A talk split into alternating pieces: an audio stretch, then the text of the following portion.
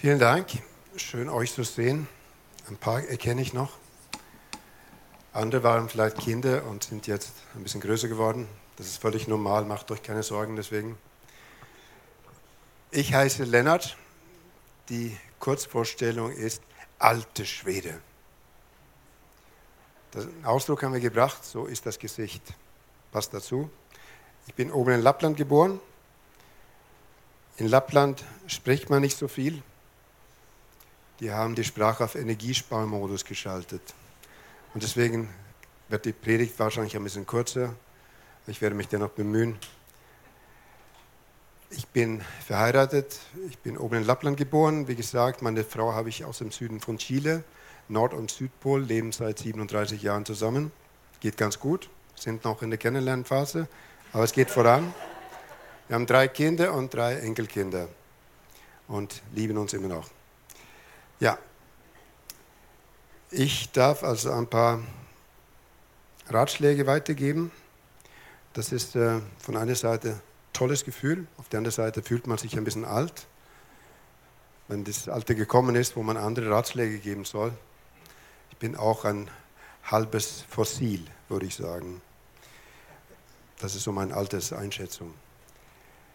Ähm, erster Punkt ist, vertraue von ganzem Herzen auf den Herrn. Verlass dich nicht auf deinen Verstand. Denk an ihm, wo immer, was immer du tust, dann wird es dir den richtigen Weg zeigen. Er wird es dir. Ich bin Pastorenkind. Ich bin nicht freiwillig das erste Mal in die Gemeinde gegangen, sondern ich bin in den Kindergarten hineingeschoben worden. Äh, hat mir allerdings gut gefallen. Seitdem bin ich geblieben. Äh, leben eigentlich mein ganzes Leben mit Gott. Ich habe Glaubenserfahrung als kleines Kind. Wir haben riesige Heilungswunder erlebt, andere Dinge, Speisungswunder, weil wir sehr arm aufgewachsen sind. Äh, das hat mein Fundament sehr gut getan und ich bin immer absolut überzeugt von Gott. Und auch in Krisen meines Lebens habe ich gemerkt, wow, dieses Fundament trägt und das ist echt cool. Wenn man mit Gott lebt, dann muss man alles auf eine Karte setzen. Man trifft eine Entscheidung, ich gebe Gott alles, ich lebe mit Gott und ich rechne mit Gott. In allen Bereichen meines Lebens. Ich habe entdeckt, dass der Schöpfer des Universums mein Papa ist. Und ich habe seine Liebe die letzten 10 bis 15 Jahre in eine völlig neue Dimension erlebt, wo ich merke, wie beschenkend das ist. Ob es mir gut geht oder schlecht geht, ob ich erfolgreich bin oder alles geht daneben. Äh, Gott steht zu mir, er glaubt an mich, er gibt mir immer wieder Chancen, anderen zu helfen, er gibt mir immer Chancen, einfach weiterzugehen. Und das ist richtig, richtig cool. Dieser Gott kann ich so weit vertrauen, wie ich ihn kennengelernt habe. Und das ist ein ganz wichtiger Punkt. Wenn ich irgendjemand sagen würde, wir kennen uns wahrscheinlich nicht, ich dich auf jeden Fall nicht, wenn ich ihm jetzt versuchen würde einzureden, dass er mir vertrauen sollte und sein ganzes Geld überweisen oder so, dann würde er wahrscheinlich erstmal Probleme damit haben. Warum? Weil er mich nicht kennt. Er kennt mein Herz nicht, kennt meine Gedanken nicht, er nicht, weiß nicht, ob ich ihn mag oder nicht. Je länger ich mit Gott lebe, desto vertrauenswürdiger wird Gott für mich. Ich hatte am Freitag ein recht cooles Erlebnis. Ich werde am Dienstag an Nasennebenhöhlen operiert und ich saß im Klinikum Fürth bin ein Pfarrer und habe mich da auf, einschreiben lassen, aufnehmen lassen, wie auch immer. Neben mir saß eine Frau, die war furchtbar ungeduldig und ein bisschen aggressiv. Und er hat ständig auf diese Nummer geschaut, er bewegt sich nicht, warum tut sich nicht? Dann hat sie eine Schwester gerufen, hier sitzen und warten und das passiert nichts. Und zum Schluss sagt sie, weil ich bald operiert werde. Und dann hat sie fast angefangen zu heulen. Dann habe ich verstanden, woher diese Entspannung, Anspannung kam. Leider musste ich dann, wurde ich dann aufgerufen, also ich konnte nicht weiter mit ihr reden. Aber sie war verzweifelt, sie war sowas von angespannt und ich war sowas von entspannt daneben. Warum? Weil ich mit meinem Papa unterwegs bin. Ob ich jetzt am Dienstag am OP-Tisch sterbe oder im Bett zu Hause oder im Flugzeug oder wo auch immer, das hat er alles geplant. Da muss ich mich nicht stressen. Ich Bin total entspannt, weil ich mit dem Schöpfer des Universums lebe, der alles im Griff hat. Mich auch. Ist das nicht schön? Gerade wenn man älter wird, ist es so cool zu wissen, er spricht das letzte Wort über Leben und Tod. Also Punkt 1. Lebe bewusst mit Gott. Ich habe mir vor einigen Jahren angeeignet, dass wenn ich aufwache, das Erste, was ich mache, ist einfach zu sagen, nach oben zu gucken. Gott ist da. Gott ist für mich da. Jahwe heißt eigentlich, ich bin für dich da, wenn man es übersetzt. Also ich darf den Tag mit jemandem anfangen, der für mich da ist, der mit mir ist, der in mir ist, der mit mir den Tag verbringen will. Und dieses Bewusstsein, wenn wir das so anfangen, dann gehst du ganz anders in den Tag hinein. Das ist unglaublich schön. Steht sogar in der Bibel, dass wir in vorbereitete Verhältnisse hineingehen können. Also er hat Dinge vorbereitet, die du tun darfst. Vergesse nie.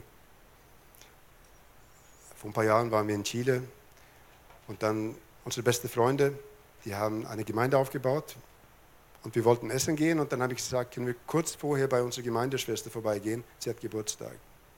Wir sind vorbei, wir haben Kaffee getrunken, gratuliert und bevor wir weggegangen sind, kam mir plötzlich der Gedanke, ich möchte sie segnen. Da dachte ich, nee, das ist vielleicht nicht gang und gäbe hier und vielleicht finde ich sie als komisch und so weiter. Aber dann habe ich den Mut gehabt, das auszusprechen und die Frau ist völlig zusammengebrochen, hat geheult wie ein Schlosshund. Habe ich meinen Freund gefragt, was, was ist los, was habe ich da angerichtet?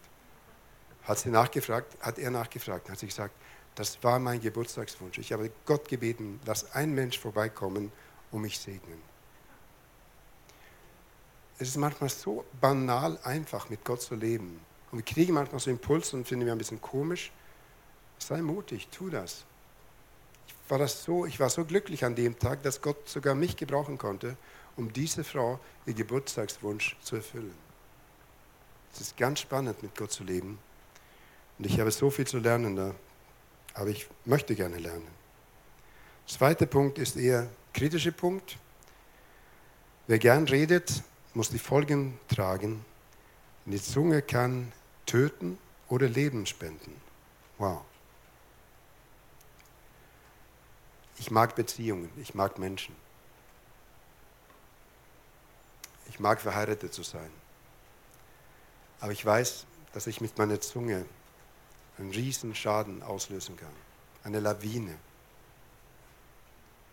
Wenn du nur eine Vermutung über irgendeine Person aussprichst, über André, ich vermute, dass der das und das, was ganz Schlimmes, das muss nicht stimmen, aber plötzlich hast du ihm einen riesen Schaden angerichtet.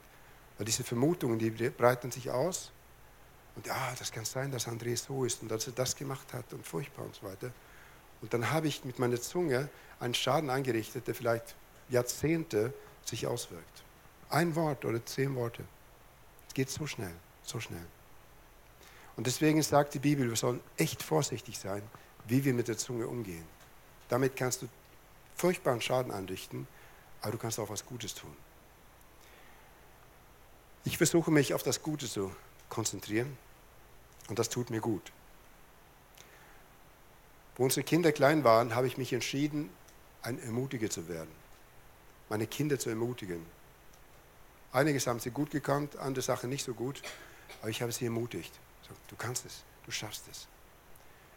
Und irgendwie, ich war eigentlich kein Ermutiger, aber ich habe Gott gesagt, ich möchte einen werden. Und wie macht man das dann? Einfach anfangen. Einfach Menschen ermutigen. Die letzten paar Gemeinden, wo ich gedient habe, auch hatte mich vorgenommen, jeden Gottesdienst möchte ich einige Leute ermutigen. Und das war schön. Und Leute haben sich gefreut. Wer von euch mag keine Ermutigung? Willkommen im Club. Ich mag auch Ermutigungen. Was hat das mit mir dann gemacht? Total was Positives. Das ist eigentlich, macht Spaß, Menschen zu ermutigen. Das macht richtig Spaß. Und das tut mir gut. Und da habe ich gemerkt, mit meiner Zunge kann ich was richtig Gutes ausrichten. Und das ist Gott wohlgefällig. Gott ist ein Ermutiger. Wo Josua die Leitung des Volkes übernehmen sollte, sagte Gott dreimal, sei mutig, sei stark, sei mutig, sei stark. Ich sage, sei mutig und stark. Ich bin mit dir. Das hat er gebraucht. Das war eine Riesenaufgabe. Er hat es geschafft. Mit Gottes Hilfe. Fange an, positiv über andere zu sprechen. Schaut nicht das halbleere Glas, sondern das halbvolle. Ich habe im ersten Gottesdienst erzählt, vor zehn Jahren hat meine Frau eine von drei Hirnblutungen und das Mal hat es richtig zugeschlagen und seitdem ist sie schwerst behindert. Und meine erste Reaktion war, Gott, ich bin total frustriert von dir. Ich finde es beschissen, was hier gelaufen ist und so weiter. Und dann an einem Tag bin ich auf ein Wort gestoßen, dass Gott gut ist. Was sagte meine Erfahrung? Nein, ist er nicht. Das ist beschissen. Aber dann wusste ich, jetzt muss ich mich entscheiden. Erstens, ich muss mich entscheiden, will ich Gott weiterhin vertrauen oder will ich sagen, nee, der hat das zugelassen, also das kann ich nicht so stehen lassen. Gott so kann ich dich nicht stehen lassen. Zweiter Punkt, Gott ist gut. Stimmt es? In dieser Situation nicht. Und dann wusste ich, ich muss mich entscheiden, glaube ich, dass das Wort die Wahrheit ist oder sage ich aufgrund von meiner momentanen Lebenserfahrung, stimmt das Wort nicht ist Gott nicht gut. Ich habe mich entschieden für die Wahrheit und ich habe angefangen zu proklamieren, Gott ist gut, Gott hat gute Gedanken mit uns, Gott meint es gut mit uns und wir haben ein gutes Leben und so weiter. Und das hat mein Herz verändert. Das hat meine Gefühle verändert, hat mein Leben wieder ein, eine Lebensfreude gegeben. Und uns geht es gut. Die ist immer noch schwer behindert, aber wir lieben uns bis über die Ohren. Wir haben super Kinder, Enkelkinder. Wir sind in vielen Bereichen sowas von gesegnet. Gott sei Dank. Gott ist gut. Finanzen.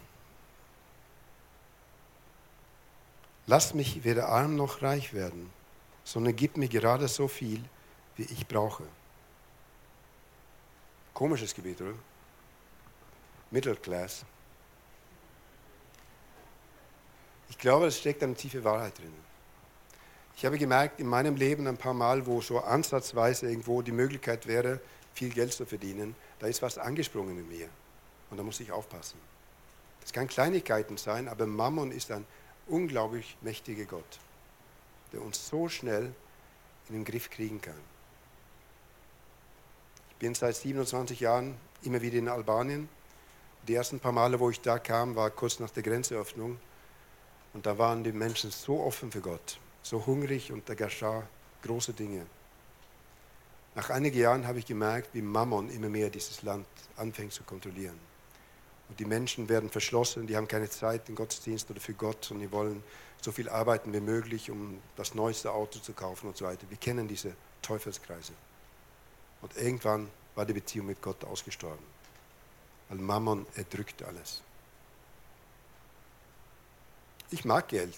Es ist gut, man kann viel Gutes damit tun, aber das ist das, was das Geheimnis ist auch. Großzügigkeit. Es ist seliger zu geben als zu nehmen. Wo Gabi und ich geheiratet haben, Gabi kam aus wohlhabenden Verhältnissen, ich bin bettelarm aufgewachsen und unser erstes Gehalt war 750 D-Mark, glaube ich. Die Miete war 600 und dann haben wir Zehnten gezahlt, dann hatten wir 75 D-Mark, wenn ich richtig rechne, zum Leben. Das war damals auch nicht so üppig. Und dann kam die ganze Katastrophe dazu, dass meine Frau großzügig war. Das hat mich so gestretched. Sie wollte denen was geben und ich habe gesagt, Gabi, wir schaffen nicht mal über die Runden zu kommen. Ja, aber ich, wir müssen doch geben hier und das macht mir so Spaß. Ich bin fast gestorben dabei. Und dann irgendwann habe ich gemerkt, ich war nicht nur sparsam, sondern ich war geizig eigentlich. Ich hatte mit 14 Jahren schon angefangen, jeden Sommer zu arbeiten und ich habe Führerschein selber bezahlt und Auto und alles und ich war eigentlich stolz drauf. Und jetzt wurde ich mit Großzügigkeit konfrontiert und das hat mich fast zerbrochen. Aber Gott sei Dank, junge Männer sind lernfähig, ich auch. Und ich habe einiges von meiner Frau gelernt und das macht so Spaß, großzügig zu sein. Das ist so schön. Und irgendwo habe ich gemerkt, da wo wir großzügig waren, hat Gott uns beschenkt auch. Und das ist dieses Segensfluss im Reich Gottes. Ich will dich segnen und du sollst ein Segen sein. Und wenn Gott merkt, dass wir nicht an Finanzen klammern, dass wir frei sind vom Mammon, da kann er uns auch finanziell segnen. Und dann weiß er, da wird gut damit umgegangen. Freundschaften. Ein Freund liebt zu jeder Zeit und als Bruder für die Not wird er geboren. Frauen sind sehr gut auf der Beziehungsebene. Die Männer haben eher Schwierigkeiten, tiefe Freundschaften zu bauen. Hatte ich auch lange. Aber Gott hat mir zwei Freunde geschenkt. Mit einem Freund bin ich 35 Jahre verheiratet. Äh, verheiratet. fast, so, fast so tief. Andere ist nur 15 Jahre, aber unglaublich tief auch. Die haben totale Einblicke in mein Leben, können jede Frage stellen, alles über Sex, Internet, über Frauen, über alles, was so im Graubereich sein könnte. Das ist ein Schutz für mich. Und das ist schön. Ich kann mit denen über alle Themen sprechen. Auch jetzt. Die haben schon beide angerufen und gesagt, Lennart, sag uns genau einen Termin, wenn du am Dienstag operiert wirst. Wir werden Zeit nehmen, wir werden für dich beten. Das tut so gut. Natürlich ist meine Frau meine allerbeste Freundin und wir teilen alles. Aber ein paar Männer brauche ich auch. Mit denen spreche ich anders. Männer, sucht euch Freundschaften. Das bereichert euer Leben dermaßen. Jesus ist für mich auch das beste Beispiel. Er kam auf diese Erde, sammelte zwölf Jünger um sich herum und fing an, Zeit zu investieren, lehrte denen viel, aber er lebte mit denen zusammen. Und daraus sind Freundschaften gewachsen. Und er sagte in Johannes 15, dass ihr seid meine Freunde jetzt, weil ich erzähle euch Dinge über die Zukunft. Ich erzähle euch viele Sachen. Und die Krönung ist, und das zeigt diese Qualität der Freundschaft, wo Judas zu Jesus kommt, um ihn zu verraten. Dann geht Jesus auf Judas zu und sagte, mein Freund, tu das, wozu du gekommen bist. Was für ein Herz. In dem Moment, wo du weißt, er wird dich, er wird dazu führen, dass du getötet wirst. Und sagt, mein Freund, immer noch diese Liebe, diese bedingungslose Liebe, die sogar sowas aushält. Wow. Was für ein schönes Vorbild ist Jesus. Und so wie er gekommen ist, um Liebe zu geben und Freundschaften zu bauen, glaube ich, dass es uns auch wichtig ist. Ich hatte neulich Geburtstag, eine meiner, ich wollte sagen tausend, aber so viele habe ich noch nicht gehabt, aber viele Geburtstage. Und ich habe einige Nachbarn eingeladen, meine Familie natürlich und eine beste, einige beste Freunde. Und das mag ich. Das sitze ich mit Leuten zusammen, die mir so viel bedeuten, die mir so kostbar sind. Freunde.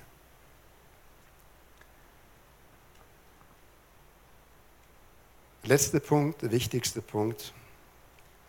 Vor allem aber behüte dein Herz, denn dein Herz beeinflusst dein ganzes Leben. Meine Frage an uns heute, wie geht es dir dein Herz? Die alle denken wahrscheinlich schnell, wie geht's dir? Ja, bin gesund heute oder ich schwitze oder irgendetwas denkt man. Aber wie geht's dir dein Herz? Wie geht's deiner Seele? Diese Frage konnte ich über Jahrzehnte nicht beantworten, weil ich mich nicht damit beschäftigt habe. Gar nicht. Wo wir geheiratet haben, hat Gabi natürlich gefragt, Lennart, was wünschst du zum Geburtstag? Und gesagt, weiß ich nicht. Was willst du denn machen zum Geburtstag? Ist egal. Warum habe ich so geantwortet? Ich wusste es nicht. Es war mir eigentlich egal. Ich wusste nicht, was ich wollte. Ich habe nie darüber nachgedacht. Für Gabi war es nicht besonders schön. Wollte was Schönes machen und was willst du? Nix. Was machen wir? Egal. Was macht man dann? Also ich musste lernen, sie hat mich ein bisschen herausgefordert und ich merkte, ich muss lernen, einfach mein Herz zu spüren, mein Herz zu entdecken. Wer bin ich eigentlich?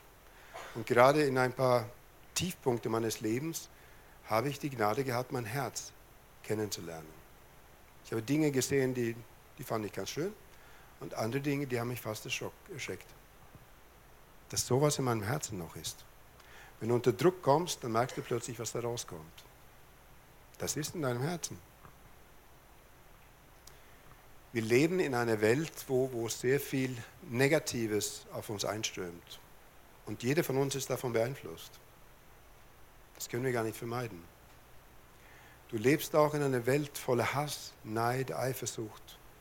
Und wir werden alle verletzt irgendwie. Einige schon als Kinder.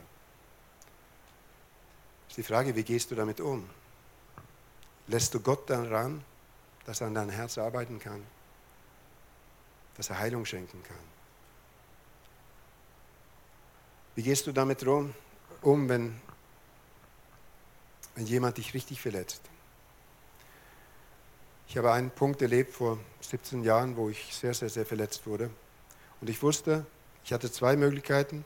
Entweder biblisch zu reagieren, obwohl ich das nicht wollte. Das heißt, den Feind zu segnen, für ihn zu beten. Das wollte ich nicht, weil ich wollte eigentlich, dass mein Feind richtig übel geht und dass er erkennt, wie schlimm er mir gegenüber sich verhalten hat. Aber Gott wollte was anderes. Und deswegen habe ich gegen meine Gefühle angefangen, das zu tun, was die Bibel sagt. Und innerhalb von ein paar Monaten habe ich gemerkt, wie der ganze Druck rausgegangen ist und wie plötzlich sogar Liebe für diese Menschen gekommen ist. Und ich konnte die wirklich in Liebe und Annahme nach einigen Monaten begegnen. Das war krass. Es war so schön, so schön. Und seitdem habe ich nie eigentlich äh, auf der Beziehungsebene irgendwo Konflikte gehabt oder, also kann Diskussion sein, aber nie, dass ich irgendjemand hasse oder nicht ertragen kann oder so, sondern in diesem Prozess hat Gott mein Herz ganz neu mit seiner Liebe erfüllt. Und das ist so cool, so cool. Aber ich weiß, mein Job ist einfach, auf mein Herz aufzupassen. Sorgen legen sich wie ein dicker Mantel über uns. Und wenn du in unsere Welt hineinschaust, dann kann man sich wirklich Sorgen machen. Kommt bald ein neuer Weltkrieg, bricht die ganze Wirtschaft zusammen, gibt es eine Rente, wenn ich Rentner bin, keine Ahnung was gesundheitlich. Wir können uns so viel Sorgen machen, in jede Richtung. Und die sind eigentlich berechtigt in dieser Welt. Aber als Christ ist es ein absoluter Blödsinn. Absoluter Quatsch. Wenn du so früh aufwachst und du schaust auf den Schöpfer des Universums und du weißt, dein Papa ist da, er ist mit dir den ganzen Tag. Und dann, wenn man darüber nachdenkt, jetzt habe ich mich Sorgen gemacht, irgendwas, das ist ein Witz. Absoluter Witz dann leben wir nicht in dieser himmlischen Realität, dann leben wir voll auf dieser menschlichen Ebene. Und das müssen wir nicht. Gott bietet uns eine andere Lebensqualität an. Ein sorgloses Leben, ein Leben in Entspanntheit, ein tiefes Vertrauen mit Gott. Und gerade in Krisen ist Gott dabei, wenn wir richtige Entscheidungen treffen, verändert Gott unser Herz. Ich mag eigentlich nicht Krisen, immer noch nicht. Aber die Krisen waren die besten Zeiten in meinem Leben, wo Gott wirklich viel Veränderung geschenkt hat.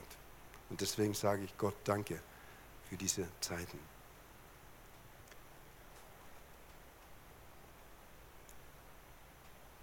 Was tue ich dann, wenn ich ungerecht behandelt werde? Einfach vergeben. Vergeben. Das ist so einfach.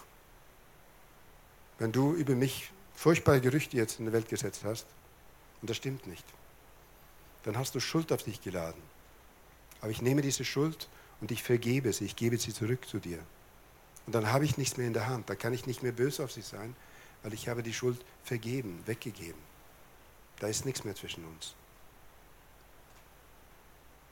Das ist manchmal ein Stück Sterben, aber es ist so wichtig, dass ich das tue. Und ich merke immer wieder, meine kleine Lebensweisheit. Wenn du das tust, was im Wort Gottes steht, das verändert dich und das macht dich wirklich frei und schön und macht dein Leben lebenswert.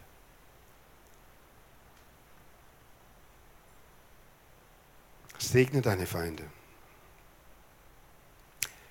Ich erwarte Gutes von meinem Gott. Warum? Weil er gut ist.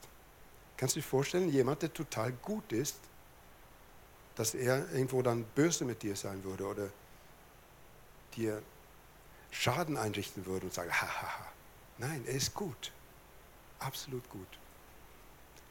Wie gesagt, ich habe immer noch meine Spannungsfelder, weil in gewissen Bereichen erleben wir das nicht. Wir erleben das Negative. Aber Gott ist gut. Warum? Weil es in der Bibel steht. Und je mehr man sich an dem Wort ausrichtet, und festhält, desto mehr merkst du auch, das stimmt wirklich. Ich habe in so vielen Bereichen jetzt die Güte Gottes gesehen. Ich bin begeistert. Und ich, habe, ich bin so froh, dass ich nicht an diese paar Punkte hängen geblieben bin, die so wehgetan haben, sondern dass ich weitergehen kann mit Gott. einfach in diese Fülle, in diese Freude, diese Güte hineintauchen kann.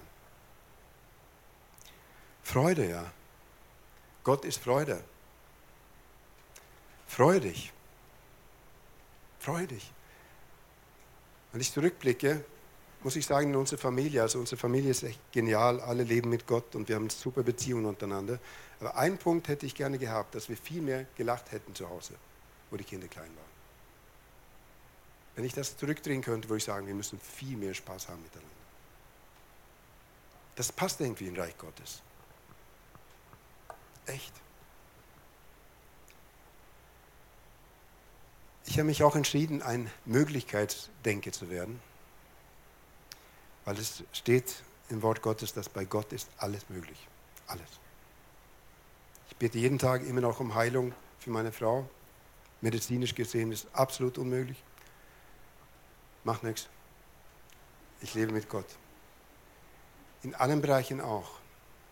Ich habe oft früher einfach meine Schwächen gesehen und äh, ich spiele Gitarre, aber ich kann nicht so gut wie andere spielen und was weiß ich was.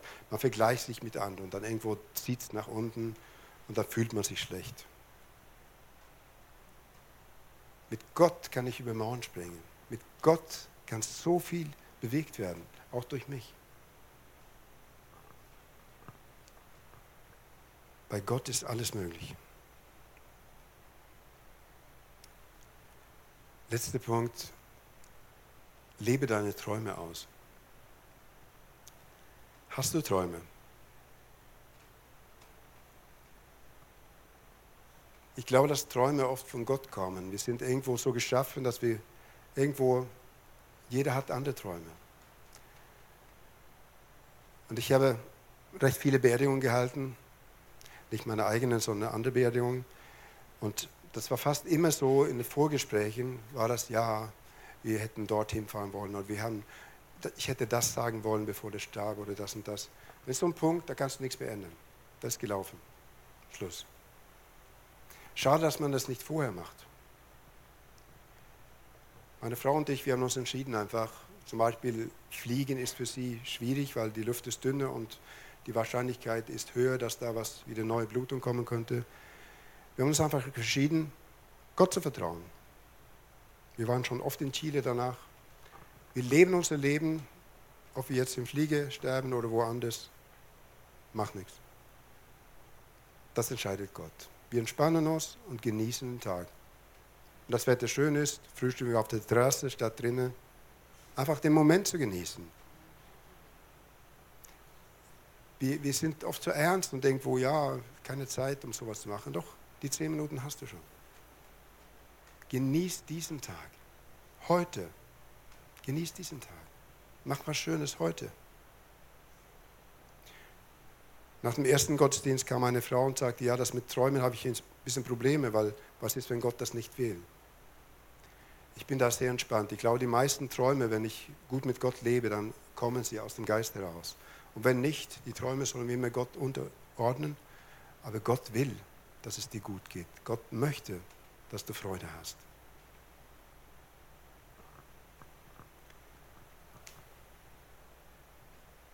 Das waren ein paar Sachen, die ich auf dem Herzen hatte. Die Frage kommt jetzt, was wollte der Lennart eigentlich heute sagen? Das frage ich mich auch. Ein paar Punkte. Lebe bewusst mit Gott. Nimm wahr, dass du schon in seinem Reich lebst. Du bist da. Alles ist für dich da. Du lebst in ein unbegrenztes Dasein. Dennoch menschlich, auf diese körperlich begrenzt, aber da ist einfach eine Dimension, die wir entdecken dürfen. Sei ganz entspannt im Vertrauen, dass dein Papa alles schaffen wird und dass dein Papa mit dir ist. Gehe bewusst mit Papa in den Tag hinein durch den Tag durch. Pass auf mit deiner Zunge, dass du da keinen Schäden anrichtest, sondern dass du Gutes tust. Du kannst so viel Gutes mit deiner Zunge anrichten. Drittens, lass Gott dich mit Finanzen segnen, aber lass sie dann weiter fließen. Tu andere Gutes damit. Tut auch Beziehungen gut. Sei frei von Finanzen. Wenn du merkst, dass die Kontrolle über dich nehmen möchte, dann gib. Das ist gute Medizin einfach, um hier dem Mammon das Genick zu brechen. Freundschaften. Lebe Freundschaften. Sei froh über Freunde, die du bekommen hast. Investiere Liebe in ein paar Freundschaften, dass sie richtig tief gehen. Man kann nicht mit der ganzen Welt Freundschaft sein. Und pass auf dein Herz auf. Das ist so was Wunderschönes, ein Herz zu haben, Gefühle zu haben, Entscheidungen treffen zu können. Aber pass auf, dass dieses Herz nicht verletzt wird. Wenn Verletzungen kommen, geh richtig damit um. Vergib, segne, lass los. Gott ist gut. Gott meint es gut mit uns. Werde ein Ermutiger. Ermutige andere. Geh auf sie zu und sag, cool, dass du da bist. Du bist so ein cooler Typ heute. Vater, ich danke dir dafür, dass du ein wunderbarer Papa bist. Du bist so gut, so gut. Du bist so voller Liebe. Dein Herz ist wunderbar. Danke, dass du unsere Herzen siehst und kennst. Und ich bitte, dass du uns neu das Herz offenbarst, mein eigenes Herz. Dass wir verstehen, wie das Herz sich fühlt, wie es das Herz geht. Danke, dass du gekommen bist, um zerbrochene Herzen zu heilen. Schenke, dass wir lernen einfach auf unsere Herzen aufzupassen, dass sie heil werden, dass sie beschützt sind. Segne meine Geschwister hier. Danke, dass ich so tolle Geschwister haben darf. Segne du